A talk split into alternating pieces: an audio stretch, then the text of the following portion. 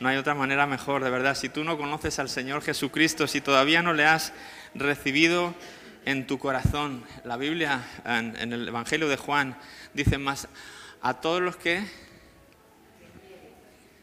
Sí, a los que creyeron, a los que le recibieron, a los que creen en su nombre, les dio potestad de ser hechos hijos e hijas de Dios. Y hemos estado hablando de esto, de ser hijos y ser hijas. Pero yo quiero invitarte en esta mañana, si tú todavía no has creído en Jesús, si todavía no le has recibido, como dice este versículo de Juan 1.12, eh, no lo demores, no lo demores, porque te estás perdiendo la mejor vida que el Señor quería darte aquí en esta tierra te falta lo más importante. Puedes estar lleno de riquezas, puedes tener una familia maravillosa pues, y, gracias a Dios si todo te va bien en la vida, pero si no tienes a Jesús, te falta algo, te falta lo más importante. nuestro anhelo es que en algún momento del camino lo puedas encontrar, que puedas encontrarte con Él de una manera no religiosa, sino de una manera personal, de una manera real, de una, de una manera cercana, como el apóstol Pablo se encontró con Él cuando iba, según él le iba todo bien, él le iba Ah, pues tenía claro lo que quería hacer en la vida, iba persiguiendo a los cristianos pensando que era lo mejor que podía hacer,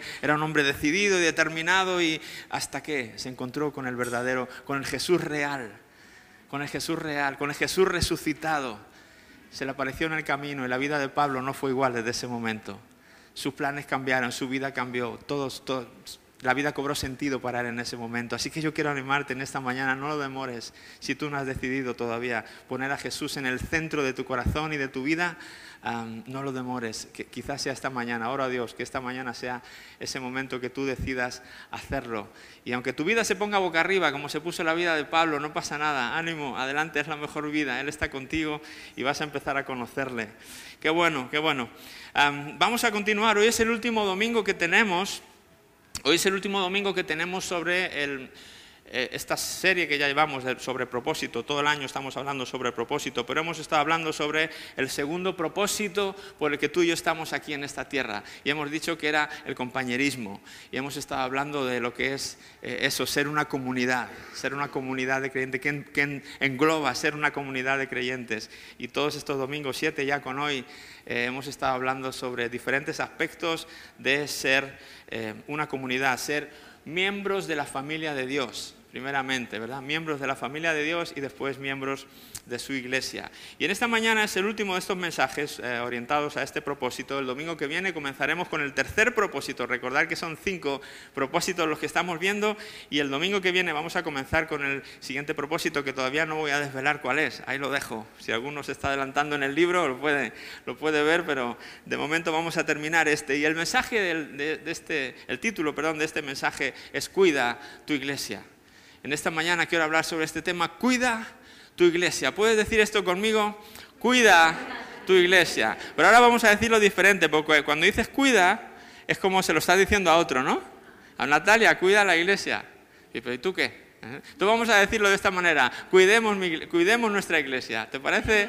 Cuidemos nuestra iglesia, eso sí, cuidemos nuestra iglesia porque es responsabilidad de todos y cada uno de nosotros cuidar y velar por la iglesia. Y, no estoy hablando del edificio, como ya venimos ah, diciendo muchos tiempos, ya está Andrés y el equipo de mantenimiento para encargarse, eh, para cuidar de la iglesia en ese sentido, cuando se rompe una pared, cuando se rompe un foco, cuando cualquier cosa del edificio no va bien, ellos ya cuidan de la iglesia, pero estoy hablando de la iglesia como, como tú y como yo, ¿verdad? Como la iglesia orgánica, la iglesia viva, el cuerpo de Cristo que somos cada uno de nosotros. Y todos, y digo sin excepción, a todos nos toca esta responsabilidad o todos tenemos esta responsabilidad de cuidar de, mi iglesia. A mí me encanta cuando la gente dice, esta es mi iglesia, ¿verdad? Porque es como que aquí es donde sé que estoy, aquí es donde el Señor me tiene y me siento parte de esto, esto es como mío, ¿no? Esto es mío. Y por, bueno, si tú sientes que la iglesia es tuya, eh, te toca tu responsabilidad y me toca mi responsabilidad es velar por la iglesia, principalmente por un aspecto, es la unidad de la iglesia. Nos toca velar más que por cualquier otra cosa, por la unidad de la iglesia. ¿Sabes que el Nuevo Testamento le presta más atención a la unidad de la iglesia que, por ejemplo, a temas como el cielo o el infierno? Con todo lo importante que el cielo es y el infierno es, porque estamos hablando del asunto de la salvación, pero el Nuevo Testamento, como libro, le dedica más, más, versículos, más información, le da más importancia al tema de la unidad en la iglesia, en la familia de Dios. A mí eso me dice mucho, ¿verdad? Porque cuando diferentes autores del Nuevo Testamento coinciden en un mismo tema, es como que Dios está diciendo, chicos, presten atención, que esto se lo he repetido muchas veces. No se lo he dicho nunca en un pasaje aislado por ahí escondido, que tienes casi que buscarlo con lupa. El tema de la unidad de la iglesia es un tema recurrente y, y bueno, muy, muy grande, por así decirlo, en el Nuevo Testamento. La unidad es el alma de la comunión. Hemos hablado mucho de comunión, de qué es tener verdadera comunión. La unidad de la iglesia es el alma de la comunión. ¿Sí? Si le quitamos eh, la unidad, a la iglesia es como si le estuviéramos arrancando el corazón al cuerpo de Cristo. Sí. Somos el cuerpo de la iglesia, es el cuerpo de Cristo. No sé si a veces has dejado que estas palabras calen eh, en, tu mente y en tu corazón. Eh, la iglesia es el cuerpo de Cristo. ¿verdad? Cristo estuvo aquí en esta tierra tres años físicamente, bueno, no 30, pero en su ministerio tres años activo, eh, físicamente y activo, y después se fue y uno dice, ahora ya Jesús no está. No, Jesús sí está.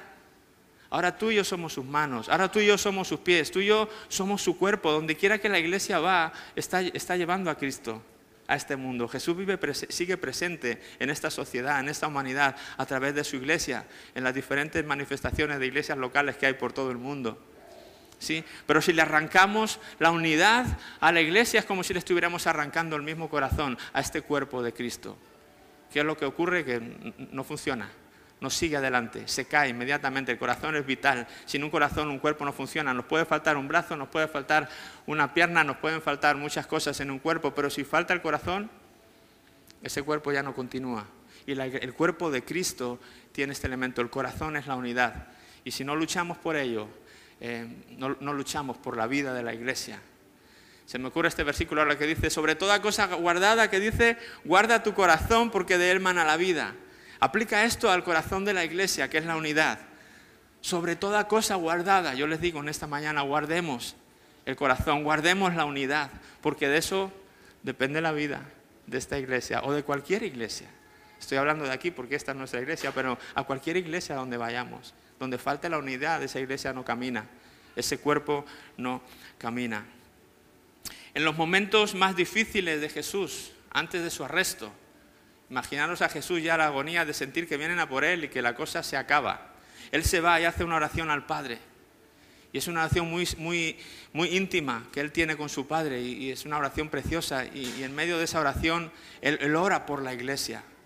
Y yo imagino que esa oración de Jesús no abarcaba solo la iglesia de su tiempo, sino la iglesia que Él ya veía en los, en los siglos venideros hasta que Él volviera por su iglesia. Y yo creo que ahí en esa iglesia estamos tú y yo. Además, Él específicamente ora por los que vendrían más adelante a formar parte de la iglesia. Y él le pide al Padre una cosa, y ¿sabes lo que es? Padre, que sean uno, así como tú y yo somos uno, que ellos también sean uno. Imagínate lo que está pidiendo. En los momentos de angustia Jesús tiene en su mente que la iglesia necesita ser una, que en el momento que la iglesia deje de ser una, no, no, va a funcionar, la cosa no va a ser igual. Y Jesús ya no va a estar ahí, Él quiere, ahora Señor, me voy, pero quiero que esto se quede, por favor. Oro, te pido que sean uno, así como tú y yo somos uno. Imagínate la unidad que tiene el Padre con el Hijo. ¿Puedes imaginar la unidad del Padre con el Hijo y con el Espíritu Santo? ¿Tú te imaginas en esa, en esa unidad al Padre hablando mal del Hijo, por ejemplo, con el Espíritu Santo? Oye, Espíritu Santo, este es mi Jesús, ¿qué te pasa? No, no, no lo hizo bien. Ay, hombre, ¿cómo? No, no lo está haciendo bien aquí. No, no, estoy preocupado por el Jesús, ¿verdad? O a Jesús con el Padre diciendo, vaya Espíritu Santo que vamos a dejar aquí. No, no hablan, no hablan mal entre ellos, están, se arropan, se cuidan, tú es uno, son tres, pero es uno, pero no, no ves grietas, no ves... Y él dice, así como tú y yo somos uno, así como no hay división, como no hay nada, así, de así quiero que ellos estén. Y esa es la oración de Jesús, es un momento de angustia por ti, por mí. Yo creo que merece la pena esforzarnos de alguna manera por conseguir eh, ser uno o no romper esa, esa, unidad de la que el Nuevo Testamento, como digo, eh, nos, está, nos está diciendo. Yo creo que nada, nada, vale más, nada vale más para Dios que su iglesia. En Efesios 5:25 por ahí Pablo está hablando y le dice, esposos, está hablando a los esposos, ¿cuántos esposos hay aquí? Esposos, algunos están mintiendo porque no levantan la mano, yo sé que son esposos. a los esposos que estamos aquí en Efesios, el apóstol Pablo dice, esposos, amen a sus esposas. ¿Sí, verdad? ¿Han leído eso? Efesios 5. Efesios 5, alguna mujer me está diciendo, ¿dónde, dónde, di dónde? Efesios 5:25. Efesios 5:25, esposos, amen a sus esposas. Pero no se queda ahí, continúa hablando. Dice, así como Cristo amó a su iglesia. Y ahora dice, ¿y cómo amó a su iglesia? y, si continúas leyendo, dice que se entregó a sí mismo por ella, que dio su vida por ella. O sea, Jesús cuando muere en la cruz está salvando a la humanidad, pero está muriendo por su esposa, por amor a su esposa, la iglesia. Yo creo que para Él no hay nada más importante en esta tierra que su iglesia, su esposa. Qué bonito que podamos luchar por aquello que Jesús ama. Y que podamos guardar y cuidar de aquello que Jesús ama tanto que dio su vida por, por ello. No olvidemos ah, esto. Sobre todo contra el daño que pueden causar cosas como la división, el conflicto, la falta de armonía entre nosotros. Todo eso es lo que contribuye a que haya o no haya unidad. Y de esa manera activa es que nosotros podemos ir luchando. Ahora vamos a ver maneras prácticas de cómo hacer esto. Efesios 4.3, en el mismo libro, un capítulo antes, el apóstol Pablo dice esto, hagan todo lo posible por mantenerse, ¿qué dice ahí? Unidos en el Espíritu y enlazados mediante la paz. No sé qué viene a tu mente cuando dice ahí, hagan todo lo posible. Pero eso es algo más que intentar guardar la unidad. ¿Sí? Hacer todo lo posible, no sé si alguna vez en alguna situación has llegado al punto de decir, es que he hecho todo lo posible, ya no me queda más por hacer por, por X situación. ¿Has estado en algún momento en esa situación? ¿Y qué has hecho? Has puesto tus cinco sentidos en eso. te has desvelado, te has, eh, eh, eh, lo has probado de una manera, lo has probado de otra, lo has, lo has, porque realmente querías hacer algo en esa situación, arreglar esa situación. Haz todo lo posible, ¿verdad? En la medida que nos sea posible, hagamos todo, no hagamos solo unas cosas, todo lo posible por mantenernos unidos o por mantener la unidad del Espíritu y enlazados unos a otros mediante la paz. Así que si formamos parte de esta familia, nuestra meta debería ser hacer todo lo posible por guardar la unidad, porque este, el corazón de esta comunidad siga latiendo, porque el corazón de esta iglesia siga vivo, siga latiendo y siga reflejando la gloria de Jesús donde quiera que vaya. ¿Cómo lo hacemos? ¿Cómo guardamos la unidad? Hemos estado viendo consejos prácticos el domingo pasado para eh, otros asuntos, pero ahora vamos a verlo en cuanto a la unidad. Por ejemplo, enfócate, enfócate en lo que tienes en común o lo que tenemos en común y no en lo que nos diferencia. Qué fácil es fijarnos en las diferencias y no fijarnos en lo que tenemos en común. Pero si te paras a pensar, es mucho más lo que nos une que lo que nos diferencia. Y lo que nos une, además de ser muchas cosas más, son mucho más importantes. Tenemos el mismo Señor. Tenemos el mismo Dios, tú y yo. Tenemos la misma fe, tú y yo creemos de la misma manera. Hemos despertado a una fe viva que arde en nuestro corazón. Tenemos el mismo amor. Tenemos disfrutado de un mismo bautismo, todos los que hemos bajado a las aguas. Tenemos un montón de cosas que, nos, que nos, nos hacen ser parte. Tenemos el mismo Padre, somos hermanos. Hay cantidad de cosas en las que podemos fijarnos y decir, oye, qué bueno que todo esto me une. Claro que hay diferencias. Y gracias a Dios por las diferencias. Gracias que no somos clones aquí todos iguales. Que, que aburrido y monótono sería, ¿verdad? Puede haber aquí personas con diferentes ideologías políticas, está bien. ¿Por qué la mía va a ser la mejor? Puede haber personas aquí que no sean del Atlético y está bien, pobrecitos, pero ¿qué va, qué va a No está bien. Hay muchas diferencias. Claro que hay, y las va a ver y, las ha habido y las, las sabrá. Eso significa que cada uno tenemos diferentes personalidades, que Dios obra en nosotros de diferentes maneras, que vamos a abarcar mucho más sectores. Pero ¿en qué nos estamos fijando? ¿En qué nos estamos fijando? ¿En lo que nos une o en lo que nos separa? ¿En lo que tenemos en común o en lo que nos diferencia? Porque es mucho más fácil mantener la unidad si nos fijamos en todas esas cosas grandes y buenas que nos unen y aparcamos a un lado las diferencias. No es, no es obviarlo, no es ser negacionista. No estoy diciendo, no, no, no hay diferencias entre nosotros. Sí las hay, pero, pero vamos a dejar que las diferencias arruinen el cuerpo de Cristo. Vamos a dejar que las diferencias acaben con la unidad de esta iglesia y, y, demos al traste con lo que Dios quiere hacer con nosotros. ¿No hay una manera mejor de hacer todo esto? El conflicto indica que estamos enfocados en asuntos menos importantes. Cuando hay conflictos en nosotros, cuando sientes que hay conflictos con un hermano, con una hermana, con un amigo, con una amiga, con alguien de aquí, piensa, a ver, a ver, a ver, aquí que si hay conflicto, eso debe haber que no estoy enfocado en lo importante. Me estoy dejando llevar por cosas de poca monta. ¿Sí? No sé si te ha pasado a veces que, pues, eso cuando tienes demasiado tiempo libre, por ejemplo, no tienes nada que hacer, pues como que estás más pendiente de cosas triviales, ¿no? Que cuando estás ajetreado y tienes una semana de que no paras y... No, es que no, ni me dio tiempo a ver esas cosas pequeñas, ¿verdad? Estoy tan, tan ocupado con el trabajo que no tengo tiempo de... A veces quizás estamos demasiado ociosos y por eso estamos andando. Ah, mira, aquel se bajó la mascarilla. Ah, mira, aquel se la subió. Empezamos a, no, pues si no la lleva quirúrgica, la mía sí es quirúrgica. Empezamos a ver las diferencias y empezamos a, cuando tengas conflictos, di a ver, ¿de dónde viene este conflicto? ¿En qué me estoy enfocando? Porque probablemente nos estamos enfocando en cosas que no tienen importancia. ¿Mm?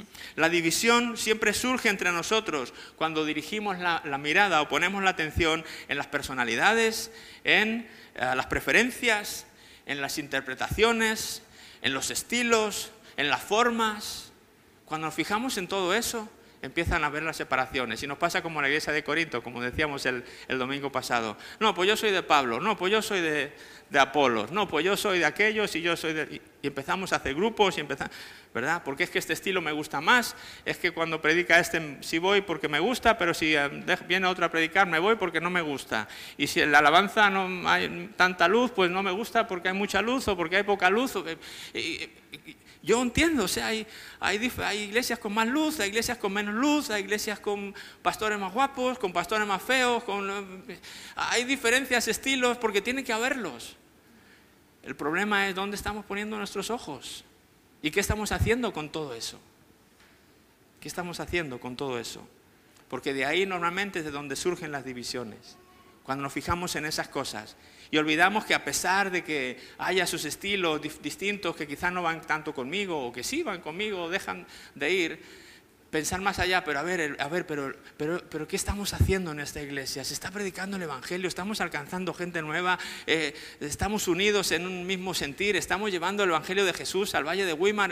¿Verdad? Y empezar a, pensar y a enfocarnos en que, aparte de los estilos y las formas, eh, el fondo que estamos intentando conseguir. Eso es importante. Y en eso nos une, como decía, esas son las cosas que nos unen y en las que tendríamos que fijarnos más antes de que en todas estas cosas. Si queremos evitar la división, tenemos que dejar de ver todas estas cosas que he dicho y centrarnos más en todo lo que nos une, en todo aquello que tenemos en común. Cuando nos enfocamos en eso, el resultado es la armonía en lugar de la división. ¿Sí? Quiero dejar de este versículo también, Primera de Corintios 1.10. Amados hermanos, dice Pablo, les ruego por la autoridad de nuestro Señor Jesucristo que vivan en armonía los unos con los otros, que no haya divisiones en la iglesia. Les dice Pablo, esta es la iglesia de Corinto, la que decíamos que estaba la pobre de patas arriba, era un desastre esta iglesia. Dice, por el contrario, sean todos de un mismo parecer, unidos en pensamiento y en propósito. ¿Verdad? Por eso estamos hablando todo este año de propósito, porque cuando conseguimos fijar un propósito más alto que nuestras diferencias, nuestros estilos, nuestros gustos, cuando conseguimos fijar el, el, propósito que Dios tiene último y sublime con nosotros, es mucho más fácil pasar por alto todas estas cosas. Por eso estamos hablando este año de propósito. Por eso queremos ver a la luz de la Biblia cuál es el propósito de Dios para nuestra vida como iglesia y como individuos. Porque cuando nos enfocamos en eso y luchamos y peleamos por eso, estamos tan ocupados haciendo eso que ya no importa más si tanto si se bajó la mascarilla, si la tiene de otro color, si la luz está así, si está asado, si el sonido está muy alto, si el sonido está muy bajo, o si los de estas parece que me miraron así o me miraron asado. ¿Me, doy a entender? Tenemos que buscar el propósito de Dios más sublime, más alto y trabajar por él y esforzarnos. Y yo sé, y, o sea, y, es que esto de las diferencias y las preferencias no nos vamos a librar de ello. Podrías irte de aquí a otra iglesia y seguiría habiendo cosas en esa iglesia diferentes a como tú las harías. Irías a una tercera y te pasaría lo mismo. Irías a una cuarta y te pasaría igual. Quizás serían cosas diferentes, pero ¿Por qué? Pues porque no, las iglesias ninguna son perfectas, las iglesias ninguna las hiciste tú a tu gusto, por eso no vas a, a decir todo lo que hacen ahí al 100% va como a mí me gusta. Y si un día lo encuentras, genial, ese era tu lugar, pues amén, echa raíces ahí, sirve al Señor y qué suerte que encontraste ese lugar. Pero créeme, créeme, no, no pasa tanto por encontrar la iglesia perfecta como por intentar perfeccionar tu iglesia. ¿Sí? Vamos a hablar de eso también ahora. Así que esto era, enfócate en lo que tenemos en común y no en las diferencias. Otro consejo es ser realista con tus expectativas. seamos realistas con las expectativas, porque es fácil a la luz de todo lo que estamos hablando y hemos hablado este estos domingos de qué es la, auténtica comunión según la palabra de Dios, todo lo que implica la autenticidad, la reciprocidad, la compasión, la misericordia, todas las cosas. Yo sé que ha sido mucha información y uno a medida que va aumentando la lista, como que tú te vas sintiendo más pequeño, ¿verdad? Diciendo, buf, pues eh, yo miro toda esa lista y digo, wow, sería ideal tener esa iglesia. Pero luego miro a la verdadera iglesia, a la real, y digo, ¿y en qué se parece esto a la lista esa que hemos leído? ¿no? no sé si te ha pasado, a lo mejor en estos domingos ha dicho, wow, eso sería genial tenerlo, pero la verdad en esta iglesia yo no lo veo. Y yo me uno a ti, yo todavía no lo veo eso, yo todavía no lo, eso, no lo veo, pero se trata de ser realistas con las expectativas, ¿verdad? Y no desanimarnos porque nuestra verdadera iglesia todavía no sea esa iglesia ideal que queremos ver. Esa iglesia ideal que tiene una comunión ideal y que, pues donde todo va genial. ¿Mm? Debemos aprender a amar a la iglesia con pasión a pesar de las imperfecciones. Esto es más realista y esto es mejor que lo que digo, no intentar buscar otra que ya sea perfecta. Se trata de amar a la iglesia con pasión a pesar de sus imperfecciones. Porque no olvidemos que aunque la iglesia, la esposa de Cristo, está compuesta de individuos imperfectos como somos tú y como soy yo. ¿Cuántos hay perfectos aquí? ¿Cuántos he visto alguna vez a una persona perfecta en la tierra que no sea Jesús? Ok, entonces la iglesia va a estar compuesta por personas imperfectas toda su vida, toda su existencia, mientras esté hecha de personas caídas, como lo está. Por lo tanto, eso no tiene remedio. La iglesia va a ser imperfecta sí o sí. Puede ser más imperfecta, medianamente imperfecta, poco imperfecta, como la carne, poco hecha al punto, mucho hecha. Eh, ¿Qué grado de imperfección tiene la iglesia? Ese sería el punto a discutir. Pero que la iglesia es imperfecta, lo es y lo va a ser. Sí, lo va a ser porque esa es, es, la realidad. Entonces, aparte de anhelar la iglesia ideal mientras critico a la iglesia real, eso es inmadurez. Repito esto, anhelar la iglesia ideal, esa que está descrita, mientras estoy criticando la verdadera iglesia que tengo, eso es un síntoma de inmadurez en nuestra vida. Todavía no hemos aprendido a madurar si estamos haciendo eso. Todavía no somos lo suficientemente maduros en Cristo. Nos falta todavía un rato ahí como la carnecita, no, le falta un punto, hay que tiene que seguir en el fuego. Todavía no está lista para comer. ¿Sí? No podemos anhelar esa iglesia, anhelar esa iglesia y mientras anhelamos eso estar hablando mal de la que tenemos. Jamás vamos a llegar.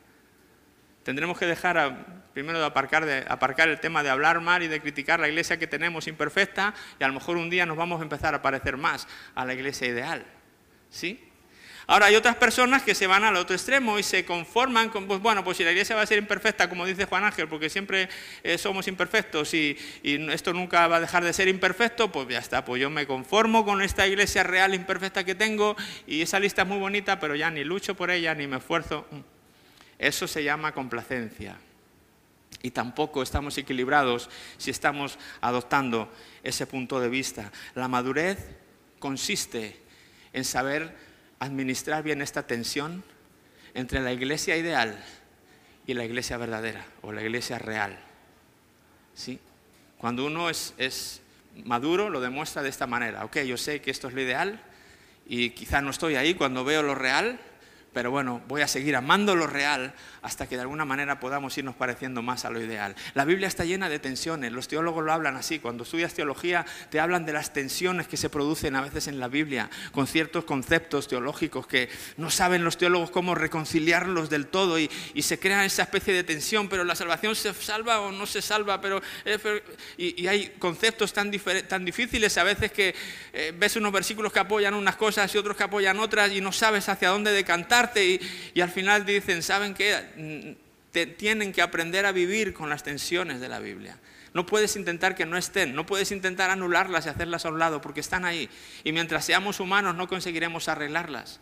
Hasta que veamos eh, un día vendrá lo perfecto y entonces ya no veremos como por un espejo, como dice la Biblia, veremos cara a cara, entenderemos claramente, pero hasta que llegue ese momento no entendemos todas las cosas. Y esta es una de esas tensiones, la iglesia real y la iglesia ideal. Y muchos dejan la iglesia real por buscar la iglesia ideal y al final es una búsqueda que, como te digo, no, te va a dar ningún fruto, no vas a encontrar esa iglesia ideal. Te lo garantizo, no la vas a encontrar. ¿Sí? Si la encuentras en el momento que llegues tú buscando, con la idea de buscar solo la iglesia ideal, ya la, harás, ya la estropearás. Porque la iglesia madura es la que sabe que no es perfecta, que sabe que tiene un montón de errores todavía, que sabe que estamos en proceso de crecimiento, pero aún así no dejamos de amarnos unos a otros, no dejamos de pelear por la unidad los unos con otros y mientras luchamos por si un día el Señor nos permite parecernos más a esa iglesia ideal, donde hay una comunión real, donde todo es auténtico, ¿verdad? Qué bonito, pero vamos a luchar, merece la pena el, esfuerzo. Algunos creyentes te van a defraudar, te van a decepcionar si no lo han hecho ya. ¿Sabes qué? Pero eso no es excusa para que dejes de amarlos, para que dejemos de amarlos.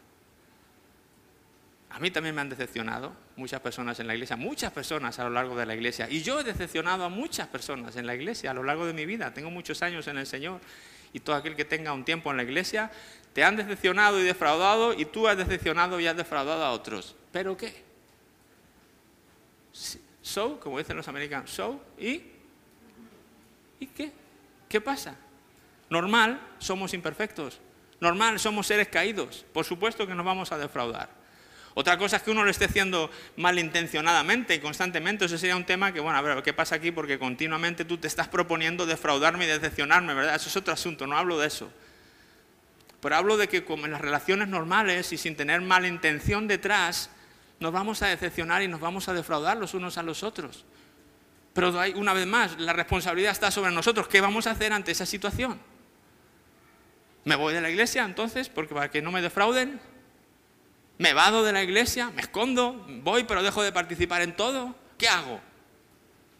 ¿O me propongo seguir amándoles? Y si todos hacemos ese esfuerzo, quizás la cosa empieza a funcionar. O empieza a buscar en vez de las diferencias, las cosas que nos unen. No que me ha decepcionado en este punto, pero qué buena esa otra cosa que esta persona tiene. Las miro por esta otra cosa que hace súper bien. ¿Verdad? Intentar ver, intentar salvar los muebles como podamos. Es fácil hacer eso cuando en tu familia quizá. Yo no he visto ningún hijo que dice, no, pues es que mi papá me defraudó, pues me voy de casa. Y mi hermano me defraudó, pues me voy del, no hablo ya con nadie, me quedo en la casa, pero no hablo con ninguno. O sea, en las familias hay decepciones, uno sí o no. ¿Te ha decepcionado tu hermano alguna vez, tu tío, tu padre, y has dejado de tener relaciones por eso? No, sigues relacionándote con ellos y, papá, pero ¿cómo me has hecho esto, mamá? Y se intenta arreglar, se intenta hablar, porque somos familia y eso no lo va a cambiar nadie y queremos guardar la unidad de la familia, ¿sí o no? La iglesia es lo mismo, el cuerpo de Cristo aún más todavía que nuestra familia. Claro que va a haber diferencias y decepciones, pero ¿qué vamos a hacer cada uno de nosotros con eso? ¿Vamos a esforzarnos? ¿Vamos a hacer todo lo posible, como hemos leído, por guardar la unidad? ¿O vamos a romper esto así? Ah, pues no, me junto con aquel que es el que me cae bien y con el que me llevo bien y ya está. Y el resto, perdón de la expresión, que le den morcillas. No, sabemos mejor que eso. El Señor nos dejó un modelo mejor que eso sin, idealizar, pero tratar con la iglesia real. No hay cosa más bonita que tratar con la iglesia ah, real. Somos pecadores y fallamos, pero el camino hacia un carácter más fuerte y una comunión más profunda es la reconciliación y no la evasión. Reconcíliate con el que te ha defraudado. Pídele perdón. Date un paso, haz algo, ¿verdad? intentemos buscar recursos y herramientas para buscar la reconciliación antes que la evasión.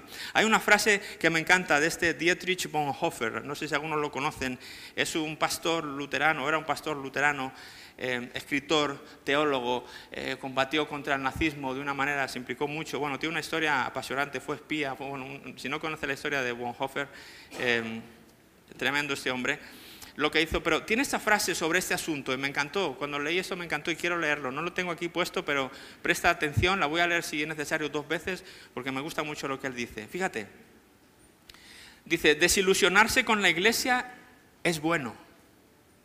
Eso ya gastó mi atención. Desilusionarse con la iglesia es bueno, dice él. Pues destruye nuestra falsa expectativa de la perfección.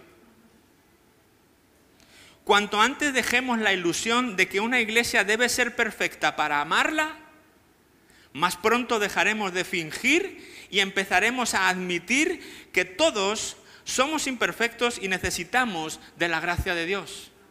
Ese es el comienzo de la verdadera comunidad. ¿Qué te parece? Lo voy a leer otra vez.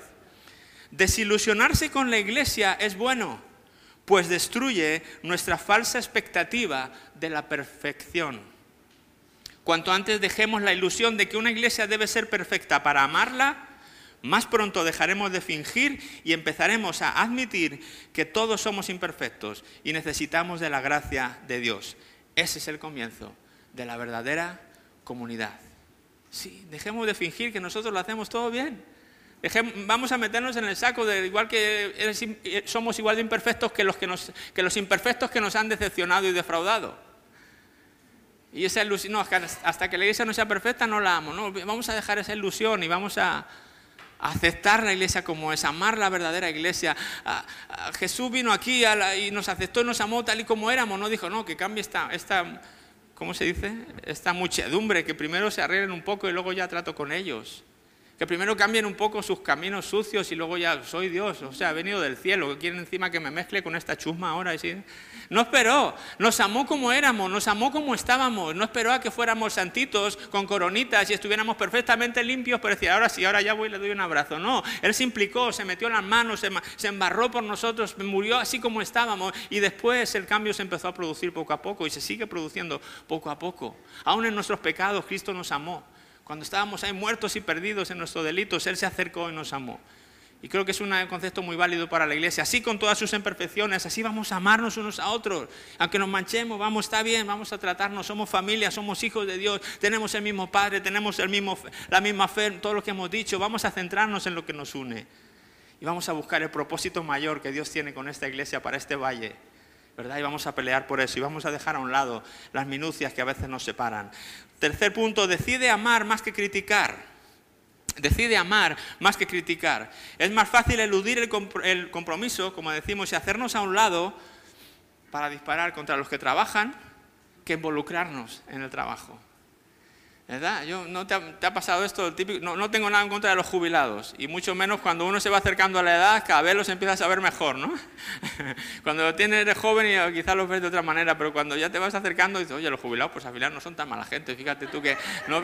los empiezas a defender de otra manera porque ya te ves tú ahí con ellos dentro de un lado, eh, pero muchos de esos lo típico que se van a dar un paseo por la mañana y se apoyan en la, barja, en la, en la valla de cuando están construyendo algo, ¿no? Y, y viene otro jubilado, eh, ¿qué pasa Manolo? Y, ya son dos, y ya son tres. Y de repente lo único que están haciendo, viendo a los, a los de la obra, a los obreros de, la, de ahí, albañiles que están trabajando, y ya se ponen, lo está haciendo mal.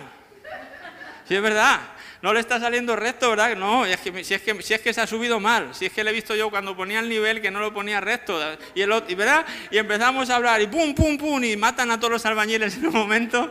Bueno, es un ejemplo, ¿verdad? Que es lo primero que se me ha venido a la mente, pero, pero qué fácil es a veces echarte a un lado, apoyarte en una valla y empezar a decir, uy, mira en esa iglesia esto, esto y esto, esto, mal. Bueno, ¿y, y qué estamos haciendo tú y yo para arreglarlo? ¿Por qué no saltas la valla y dices, mira, yo te podría echar una mano con esto?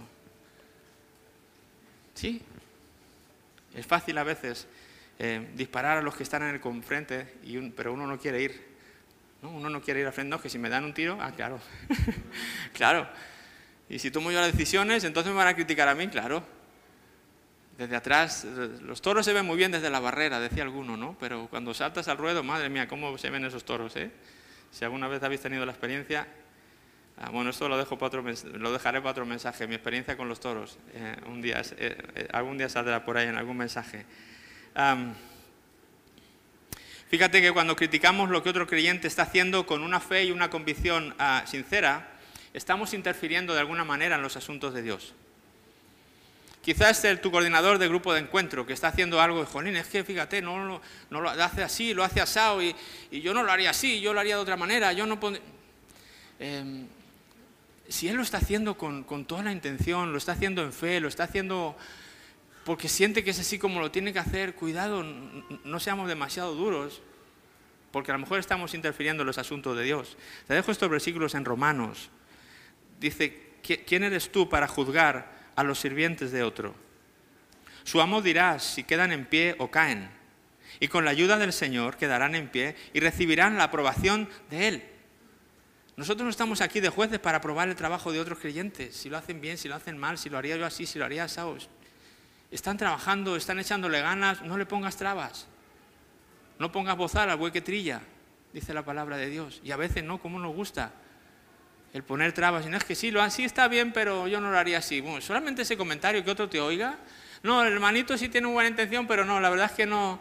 Solo ese comentario el otro va a decir, ah, verdad, pues no, yo no lo había fijado, pero es verdad, es verdad que no, y es verdad que no. Y al final hay todo un grupo hablando mal de esta persona, no colaborando, no yendo a las reuniones, y el hermano que lo está haciendo con toda la buena intención está solo en las reuniones porque nadie va, porque alguien dijo que no estaba bien lo que hacía. Por ejemplo, por decirte un ejemplo de un área, puedes pensar en cualquier otra área dentro de la iglesia. ¿Por qué entonces juzgas a otro creyente? Dice el versículo 10 de Romanos 14. ¿Por qué menosprecias a otro creyente? Recuerda que todos estaremos delante del tribunal de Dios. Yo no quiero que tú te olvides esto. Eh, los creyentes no vamos a pasar por el juicio para salvación o perdición. Gracias a Dios la sangre de Jesús nos cubre y en ese juicio estamos exentos de juicio. El Señor viene a por lo suyo, nos lleva y estamos exentos del juicio para salvación o para condenación que van a pasar el resto de naciones que no han aceptado a Jesús o el resto de personas que no han aceptado a Jesús como su Señor y Salvador. Pero sabes que hay un juicio para los creyentes. La Biblia habla del juicio para los creyentes, más bien del tribunal. Es, como una especie de tribunal donde el, Señor mismo va, va a estar con nosotros uno a uno, individualmente, cara a cara, y le vamos a dar cuenta de todos nuestros actos que hicimos siendo creyentes. Y yo no quiero poner, yo no quiero estar con Jesús aquí y que me diga, bueno, ¿y, qué pasaba en la iglesia? Que no parabas de hablar mal de, tu coordinador. ¿Y qué pasaba en la iglesia? Que cada vez que ibas, en vez de animar, desanimabas. ¿Y qué pasaba en la iglesia? Porque era mi cuerpo. Porque yo no quiero que Jesús me... Yo no quiero que... Yo ese tribunal quiero decir que Jesús me diga, oye, no, está bien, aquí, mira, que no era la iglesia perfecta, pero yo veía que tú echabas ganas, que, que compensabas, que buscabas lo positivo, que buscabas lo que te unía. Felicidades. Pero vamos a dar cuenta de todas nuestras cosas. Eso para todos los creyentes. No se te olvide que un día estaremos ahí, ¿verdad? Y no seamos duros con los demás. No juzguemos a otro con una vara tan fuerte que no queramos para nosotros mismos. Si tú no quieres que te aprieten mucho cuando te juzguen a ti, no, no, seamos nosotros duros apretando a los demás en cómo están haciendo las cosas. Cuando juzgamos a otros creyentes hay cuatro cosas que suceden de inmediato. Perdemos nuestra comunión con el Señor. No es lo mismo cuando yo estoy hablando mal del cuerpo de Cristo y luego no, tengo comunión con el Señor como debería. Saco a relucir mi propio orgullo y mi propia inseguridad. A veces hablamos mal y de otros porque, porque nosotros mismos estamos inseguros y no sabemos bien cómo hacerlo. O porque somos orgullosos, aunque nos cueste admitirlo. Y entonces es más fácil hablar del otro. Cuando estamos hablando mal, me, estoy colocando sobre el juicio, bajo el juicio de Dios y estoy dañando la comunión de la iglesia. Todo eso pasa cuando yo hablo mal de otro, cuando critico a otro creyente en sus labores que está haciendo para el Señor. ¿Sabes cómo llama la Biblia a Satanás en Apocalipsis? Al final del libro, al final de la historia, el nombre que ya se le da de antemano a Satanás es el acusador de los hermanos. El acusador de los hermanos. Cada vez que tú y yo acusamos a otro hermano, estamos diciendo a Satanás, hey, vamos a trabajar juntos, amigo. Si yo te dijera, ¿tú quieres trabajar, de trabajar mano a mano con Satanás? Sé que nadie me diría que sí. Todos dirían, no, no, no, ¿qué me dices, Juan Ángel? Estás loco. Pero muchas veces trabajamos con él mano a mano cuando empezamos a hablar mal de otro hermano o acusar a otro hermano. No es que no lo hace bien. No es que este yo lo haría, es que tal persona lo haría mejor, es que aquella no sabe, es que el otro la ha impuesto ahí, pero uff, es que acusador de los hermanos. No caigamos en su juego, no caigamos en sus trampas. No, nos acusemos unos a otros. Al contrario, animémonos, trabajemos de otra manera los unos por los otros. Nuestro verdadero enemigo no es, no es el hermano o la hermana. Nuestro verdadero, verdadero enemigo está mucho más arriba. ¿sí? Y a veces nos confundimos. La Biblia dice que no tenemos lucha contra sangre ni carne, sino contra principados y potestades espirituales. Ellos, ellos son nuestro verdadero enemigo, pero a veces nos ponemos a disparar unos contra otros, eh, como pasaba en el Antiguo Testamento. Yo a veces cuando oro, oro contra el espíritu de confusión en la iglesia. ¿Sabes cuál es el espíritu de confusión o cómo yo lo veo? ¿Has visto en las historias del Antiguo Testamento cuando el pueblo de Dios tenía que ir a luchar contra un, contra un ejército eh, enemigo? Pero de repente Dios dice, no, no peleéis porque yo ya os he dado la victoria. ¿Y sabes cómo les daba la victoria? Porque había un espíritu de confusión en el, en el territorio enemigo. Gedeón, por ejemplo, se me ocurre que Gedeón bajó al campamento enemigo a ver que, cómo estaban ahí y hizo ruido ahí, nada más y gritaron ahí, y, empezaron todos a ¡ah, quién viene! Y ¡pum! Empezaron a luchar entre ellos y al rato el, ejército enemigo se mataron unos a otros y los de Gedeón así viendo desde, ahora sí que viendo desde la valla, como mira cómo, cómo se matan. Mira, qué fácil ha sido, no hemos tenido ni que mancharnos las manos. Ellos solitos se han dado de tiros o se han dado de espadazos. Míralos, ahí están. Solo tuvieron que entrar y llevar el botín de vuelta a casa.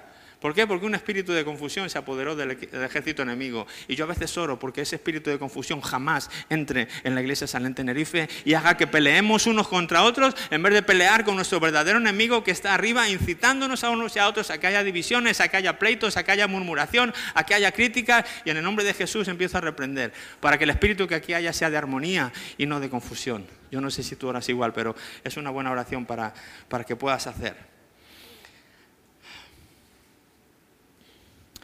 Romanos 14. Es cierto, cada uno de nosotros tendrá que responder por sí mismo ante Dios, a la línea de lo que hemos leído antes. Así que dejemos de juzgarnos unos a otros. Por el contrario, por el contrario, propónganse vivir de tal manera que no causen tropiezo ni caída a otro creyente. No estamos en enero, pero te voy a dar, si tú tienes una nota, un, algo para anotar, anótate esto como uno de esos propósitos del primero de año. ¿Os acordáis cuando llega enero? Como todo? Bueno, este año me propongo, voy a hacer más ejercicio, voy a, yo qué sé qué, voy a leer más. Voy cada uno se pone el propósito que quiere cuando empieza el año. ¿No es así? ¿No lo hemos hecho alguna vez? Ok, todos hemos hecho eso, algunos no, porque no les gusta ponerse propósito y está bien, pero si tú quieres algún día ponerte en propósito, hacer un propósito, no esperes a enero. Yo te quiero dar uno aquí. E, es este que, bueno, no lo doy yo, lo está dando Pablo. Por el contrario, proponte Ponte este propósito. ¿Cuál? No causar tropiezo ni caída a ningún otro creyente. ¿Qué te parece ese propósito? En vez de decir, voy al gimnasio y en febrero ya te has borrado, es la verdad, en febrero te has borrado del gimnasio, te ha durado un mes. La dieta te ha durado tres días. En los reyes ya estabas comiendo roscón. Di la verdad. A mí me ha pasado. El día de uno puse, no voy a comer dulce y me, comí un roscón en el día seis. Eh, duran poco esos propósitos. Ponte un propósito más sustancioso, ponte un propósito con sentido, un propósito que tenga repercusión eterna. Proponte no causar caída ni tropiezo a ninguna persona que está a tu lado hoy aquí. Mira hacia tu alrededor, haz una mirada, los que están aquí delante, miren un poco para atrás, miren, echa un vistazo a, todo, a toda la comunidad, échalos un vistazo así, mira, proponte en tu corazón, no voy a hacer tropiezo para ninguna de estas personas. Qué bonito propósito, ¿verdad? Qué bonito propósito. Además vas a luchar por la unidad del cuerpo de Cristo de esa manera. Uno más, consejo más. Niégate a escuchar chismes. Niégate a escuchar chismes. Fíjate lo que dice Proverbios 17. Los malhechores están ansiosos por escuchar el chisme. ¿Cuántos malhechores hay aquí? Aquí no hay malhechores, por lo tanto, no estés ansioso por escuchar el chisme. Los mentirosos prestan suma atención a la calumnia.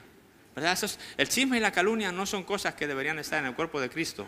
No lo, no lo, introduzcamos aquí, no lo traigamos aquí. Chismear es divulgar una información cuando tú no eres ni parte del problema ni parte de la solución si no va contigo, si no vas a hacer nada por arreglarlo, si no eres parte del problema, ¿para qué andamos hablando con unos y con otros de la vida de los demás?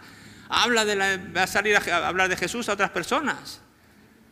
Pero no estés hablando de lo que el otro hace si ni te va ni te viene, y sobre todo si es malo. Otra cosa es que le digas, oye, Natalia, qué persona, ¿eh? ¿Has visto cómo, cómo da los anuncios, verdad? Por, por decir algo.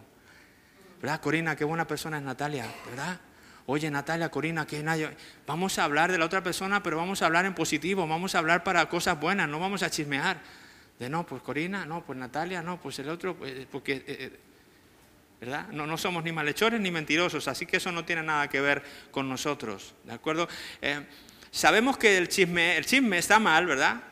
El chisme está mal hacer, todo el mundo está de acuerdo que el chisme está mal y ninguno quiere ser eh, chismoso en ese sentido, pero sabes, no es suficiente con decir yo no soy chismoso, yo jamás he dicho chismes, no es suficiente, porque si nunca dices chismes, pero dices, oye, ¿sabes algún chisme? A ver, cuenta, cuenta.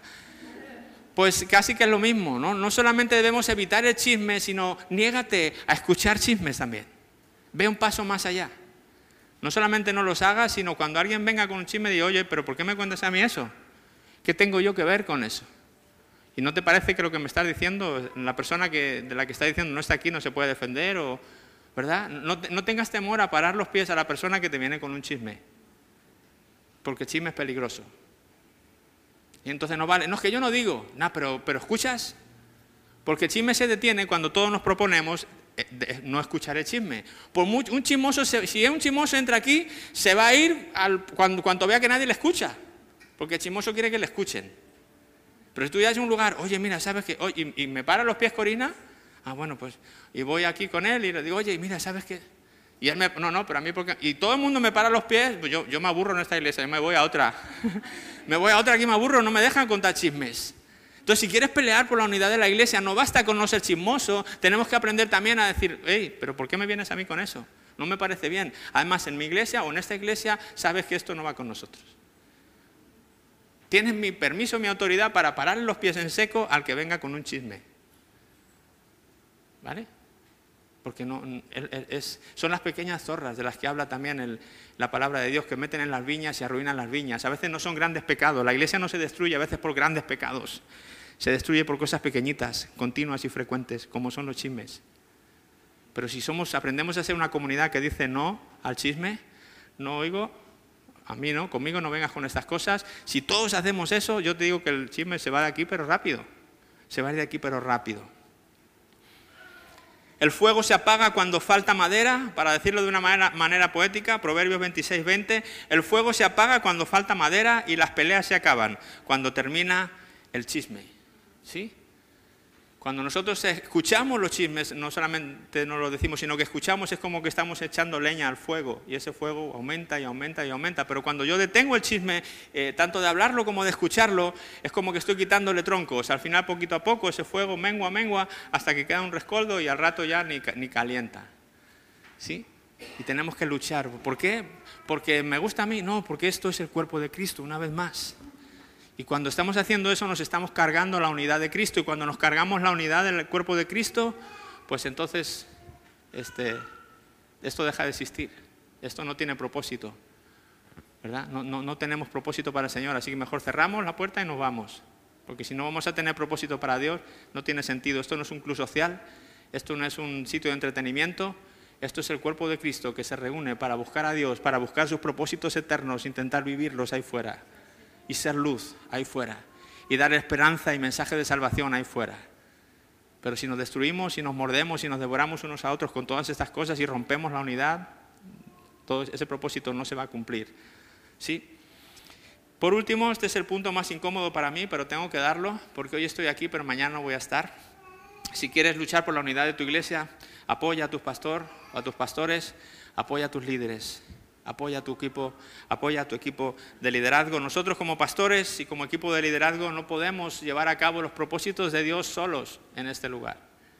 No, no, no podemos, necesitamos, nos necesitamos unos a otros y os necesitamos, obviamente. Nosotros estamos aquí para hacer equipo con vosotros y juntos poder llevar a cabo los propósitos ah, de Dios, pero necesitamos su apoyo, necesitamos sus oraciones, agradecemos el apoyo, agradecemos muchísimo las oraciones por nosotros, porque créanme que no es fácil estar aquí, ¿verdad? No es fácil tomar decisiones, aquí ni en ningún lugar donde haya que estar al frente y que haya de un grupo y que haya que tomar decisiones. Pero aquí las cosas se complican porque en una empresa las cosas pueden ser más frías y puedes despedir como quieras y pues te despido, pues no te despido. Aquí es, aquí es diferente porque somos el cuerpo de Cristo y todo se, todo se vuelve más difícil de hacer, ¿verdad? Em, bueno, no me voy a meter en las complejidades del liderazgo, pero simplemente deciros que necesitamos vuestro apoyo, vuestras oraciones, así como nosotros oramos también por vosotros. Intentamos apoyaros en todo lo que podemos. Intentamos trabajar para el Señor lo mejor que sabemos, con lo mejor que el Señor ha puesto en nuestro corazón. Perfecto, jamás, lejos de eso. Eh, decepcionaros seguro en un montón de ocasiones, pero corazón sincero en lo que hacemos, 100%. Os puedo decir que hay integridad en nuestras vidas, que hay sinceridad en nuestras vidas, que nos esforzamos por pelear por el cuerpo de Cristo, que sentimos que el Señor nos trajo aquí, no sabemos todavía por qué, pero el Señor lo hizo y no vamos a pelear con eso. Aquí estamos y aquí queremos estar hasta que el Señor diga, no sabemos cuándo eso será. Pero yo me iré de este lugar y les diré, iglesia, apoyen al pastor que esté aquí o apoyen al equipo de liderazgo. Ustedes se irán quizá a otra iglesia y mi mensaje será igual. Apoyen a sus pastores donde vayan, apoyen al equipo de liderazgo donde vayan, oren por ellos, porque estamos en primera fila. Y el enemigo está más centrado en nosotros que, como el liderazgo que en, todo el cuerpo, porque él sabe la repercusión de una caída nuestra, ¿verdad? De, una inmoralidad nuestra, de una... De un, ¿Cómo se dice? Bueno, una falla, una falta, cualquier cosa, ¿no? Ah, siempre se repercute más si, caigo yo que si caes tú. Fue el pastor, claro. Tenemos una vara de medir distinta y está bien, eh, lo aceptamos con gusto, pero, pero no es fácil y pedimos sus oraciones y pedimos su apoyo. Ah, Hebreos también habla de esto. Eh, Hebreos 13, 17 dice, obedezcan a sus líderes espirituales y hagan lo que ellos dicen. Su tarea es cuidar el alma de ustedes y tienen que rendir cuentas a Dios. Para nosotros eso es un peso tremendo saber que somos responsables delante de Dios de cada una de vuestras almas. Es un peso que, pesa de verdad, de verdad que pesa. Cuando, cuando, cuando te ponen en este lugar, es algo que sientes. Y entiendes a Pablo en sus cartas cuando decía, cuando decía eso y hablaba de la carga de las iglesias. Y él decía, ¿quién no enferma y uno no enferma? Decía él, ¿no? ¿Quién le pasa algo en la iglesia y a mí no me pasa? Porque es como una implicación, llegamos a quereros como hijos, y es algo que cuando vemos peleas entre vosotros nos duele, como a mí lo que más me duele en mi casa es cuando mis hijos se pelean y veo que no están unidos, ¿verdad? No, no, no puedo. E, es algo parecido cuando en la iglesia vemos que unos con otros no se hablan, que este ha dicho que no sé qué, que se han hecho grupitos, que uno no le ha invitado al otro porque le hizo no sé qué. Yo digo, oh, me, me, duele, me, carga el corazón, me pesa, me oro y me consumo delante de Dios y todo eso es parte de ser líderes, de ser pastores y, y lo asumimos, como digo, de buen grado, pero como dice aquí, tenemos que dar cuenta y es, algo que pesa. Dice, denles motivos para que lo hagan con alegría y no con dolor. ¿Sí? Por eso decía, necesito vuestro apoyo. Esto, últimamente, esto último ciertamente no los beneficiará a ustedes. Cuando nosotros estamos haciendo este trabajo con dolor, eh, pues quizá mi cara es más áspera cuando os hablo, quizá no soy todo el amable del mundo, porque estoy dolido porque ha habido un montón de problemas en el cuerpo, ¿verdad? Y dice, Pablo dice, esto no les conviene a ustedes. Pablo está diciendo, tengan, tengan contentos a sus pastores por su propio bien, ¿no? Es como cuando tu papá quería que estuviera contento, tu maestro, ¿no? Que, hay que no venga, porque cuando se enfada saca la vara. Y algo así. Pablo, Pablo entiende la realidad de la, de la iglesia real y no de la iglesia ideal. Pablo entendía que las iglesias eran muy reales y poco ideales. Y que eso es lo, con eso es lo que había que trabajar y con eso se, con eso se trabajaba. Así que bueno, está bien. Y por último decir que yo acepto la crítica, de verdad. Cualquier cosa que quieran decir, quieran criticar de nuestra labor, aquí estoy, no me escondo. Pero critica conmigo. No me puedo defender ni te puedo dar mi punto de vista cuando tú criticas con el otro. O cuando el otro critica con el uno. No puedo dar mi punto de vista de por qué, del porqué de eso que está criticado o que la otra ha criticado. No me puedo defender, no puedo decirte, mira, esto lo hice por esta razón. Ah, a lo mejor si tú supieras la razón que me llevó a mí a tomar esa decisión, quizá no hubieras criticado como me criticaste.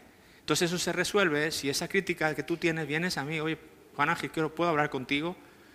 Todavía no conozco, creo, no, no habrá aquí nadie que pueda levantar su mano, que me haya dicho, quiero hablar contigo, y le haya dicho, no, no, no tengo tiempo para ti. ¿Hay alguno que...? Creo que no. Cada vez que ha venido una persona a hablar conmigo, hemos quedado, aquí estoy, y me habéis podido exponer lo que habéis querido, y muchas veces habéis tenido razón.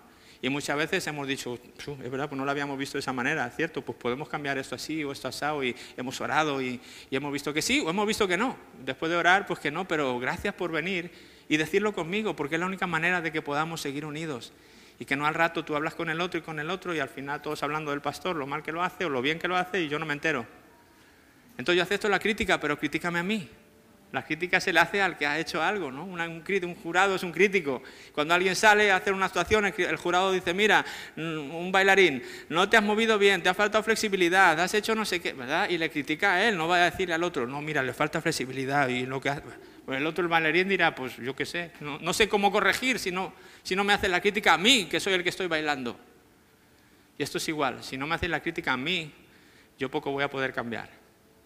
Entonces aceptamos, tanto yo como Ana, y como el equipo de liderazgo entero, aceptamos la crítica siempre que sea con amor y que sea con respeto, como nosotros les hablamos y les tratamos, creo también.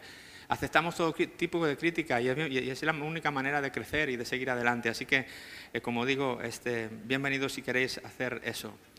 Pero las consecuencias del otro, del otro también. Este, últimamente como que lo que hablamos en el estudio de los miércoles está muy unido al mensaje de los domingos, no sé por qué. Y este miércoles estábamos hablando de la importancia de esto, de no hablar mal contra el liderazgo, ya no para defenderme yo, para que a mí no es que es incómodo que te critiquen, no, es de la gravedad que supone para ti cuando hablas mal del liderazgo. Y veíamos el ejemplo de este, Aarón y Miriam cuando empiezan a hablar mal de Moisés. Si no has leído eso en el libro de Números, capítulo 12 o 13, si no recuerdo mal, eh, Moisés se casa con una mujer cusita y al parecer a Abraham y a Miriam no les parece bien. Hay una diferencia. Yo lo hubiera hecho diferente, Moisés. Yo no me hubiera casado con una mujer cusita. Así que van y se ponen a hablar. Oye, pues este que se cree que Dios solamente le habla a él, pues yo creo que no está bien lo que, ¿verdad? Y empiezan a hablar entre ellos de Moisés. Resulta que Moisés no está ahí por gusto. Resulta que Moisés es el escogido de Dios, no por ser perfecto, sino porque Dios quiso que así fuera. Y cuando tú criticas contra algo que Dios ha establecido, contra el mismo Dios criticas. Y créeme, eso no te trae nada bueno. ¿Sabes lo que le pasó a Miriam? Se quedó leprosa. Tuvo que ser expulsada siete días del campamento, todos ahí esperando a que volviera para poder seguir la marcha hacia la tierra prometida. Cuando tú criticas a tu liderazgo, estás retrasando la marcha de la iglesia, estás ah, recibiendo lepra para ti mismo de alguna manera espiritual. No te des ese lujo. No le dejes al enemigo que tome ventaja sobre tu vida por, hablar más de tus líderes.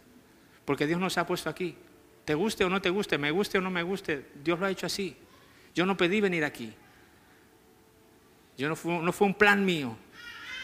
Además, si tú me hubieras preguntado 10 años atrás, ¿tú quieres ser pastor? Yo te hubiera dicho no. Y la gente me lo decía a veces, no, no, yo pastor no quiero ser. Pero a veces Dios tiene esa manera curiosa, esa, esa sentido del humor, a veces de, pues tú que no quieres, es que, es que yo sí. ¿De verdad? Sí. Vale, pues eh, eso sí lo tengo claro. Yo no voy a decir nunca no a algo que Dios me pida, sea lo que sea, eso lo tengo claro. entonces aquí estoy porque Él quiso. Pues si tú hablas contra mí, no estás hablando contra mí, estás hablando contra Él. Y esto es peligroso para ti. Y te lo digo con el amor de un padre que quiere lo mejor para sus hijos. No te lo digo como un desafío, no te lo digo para retarte, no te lo digo con mala intención, de verdad. Te lo digo porque te amo, te lo digo porque deseo tu bien espiritual, porque deseo que crezcas en el Señor, porque deseo que lleves a cabo los planes que Dios tiene para tu vida, en tu trabajo, en tu comunidad, en tu familia, donde quiera que tú vayas, que seas una persona de éxito, que nada te frene, que el enemigo no encuentre ranura por donde entrar a tu vida ni a la vida de tus hijos. Y por, eso es que a veces no hagas esto, por favor, no hagas aquello, por favor, no tomes esta decisión.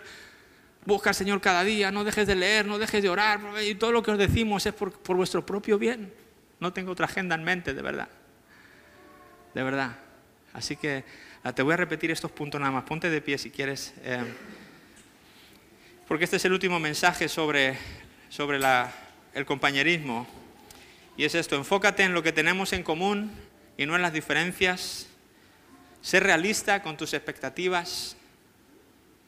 Decide animar más que criticar. Niégate a escuchar chismes y apoya a tu pastor y a tus líderes. ¿Te parecen bien? ¿Buenos propósitos? Yo sé que esto va a bendecir tu vida si tú decides implementarlos e incorporarlos. Y acuérdate de este propósito. Qué bueno sería que como iglesia viviéramos bajo este propósito que hemos, hemos dicho antes. ¿no? Ah, proponerte en tu corazón, no ser motivo de tropiezo ni de caída, para ninguno de los aquí presentes o de los que puedan venir en el futuro. No se tropiezo para nadie en la iglesia. Jesús tuvo palabras durísimas para los que hacían tropezar a uno de estos mis pequeños, ¿recordáis? Él dijo, es inevitable que vengan los tropiezos, porque Jesús conocía la iglesia real. Jesús no, vivía en un idealismo, él sabía que había venido a lidiar con la raza humana imperfecta y pecadora. Y él dijo, es los tropiezos van a venir, entre ustedes y donde quiera que vayan. Pero hay, por aquel, hay de aquel por el que vienen esos tropiezos y que hace caer a uno de estos mis pequeños en la fe. Más le valiera a esa persona, dice, atarse una piedra de molino y echarse al mar. No siempre Jesús hablaba así, pero cuando era la unidad, por la unidad de su cuerpo, Jesús era estricto. Algunos tienen la noción del Jesús amoroso, y claro que Jesús era amoroso, pero de amor, el amor a veces tiene que ser firme y estricto. Y decir, aquí no, esto no lo paso. Sí, por amor a ti, por amor a Él, por amor a todo. Y en esto de los tropiezos y de lo que estamos hablando, eh, por favor pongamos cuidado. Seamos una iglesia unida, seamos una iglesia a pesar de las diferencias y a pesar de lo que nos de todo lo que nos diferencia, por así decirlo. Seamos una iglesia unida en propósito, en intención, como decía Pablo, buscando una misma cosa y centrándonos en lo que nos une. Vamos a, vamos a orar. Señor, gracias. Gracias por esta palabra, Señor. Ayúdanos, oh Dios, a poder tratar a tu cuerpo, Dios, de esta manera. Ayúdanos a entender que es responsabilidad de cada uno de nosotros, Señor el poder mantener la unidad de este lugar, de tu cuerpo, Señor. Perdónanos cuando no lo hemos hecho, Señor. Nos arrepentimos en esta mañana de las veces que no hemos conseguido hacerlo, Señor. Perdónanos. Sabemos que eres un Dios perdonador, que perdonas una, dos, tres y mil veces, Señor. Que das dos, terceras y cuartas oportunidades a tus hijos, Señor. En esta mañana venimos reconociendo que no lo hemos hecho bien. Ninguno aquí en esta mañana, Señor. Te queremos pedir perdón, te queremos que nos ayudes, queremos que nos ayudes a continuar, oh Dios, y a mejorar, a intentar lidiar mejor con esta iglesia real, oh Dios, y a intentar olvidar ese idealismo que a veces nos mata, Señor, en nuestra cabeza. Señor, ayúdanos a amar al otro a pesar de las imperfecciones, Señor, ayúdanos a ser uno, ayúdanos a pelear por ti, Señor, y por el propósito que has puesto en esta iglesia, Señor. Que seamos uno, Padre, esa es nuestra oración, como tú y el Hijo sois uno. Ayúdanos, Señor, a ser uno también entre nosotros, oh Dios. Gracias porque eres bueno, Señor, te bendecimos en esta mañana. Ayúdanos en el nombre de Jesús. Amén. Amén, amén.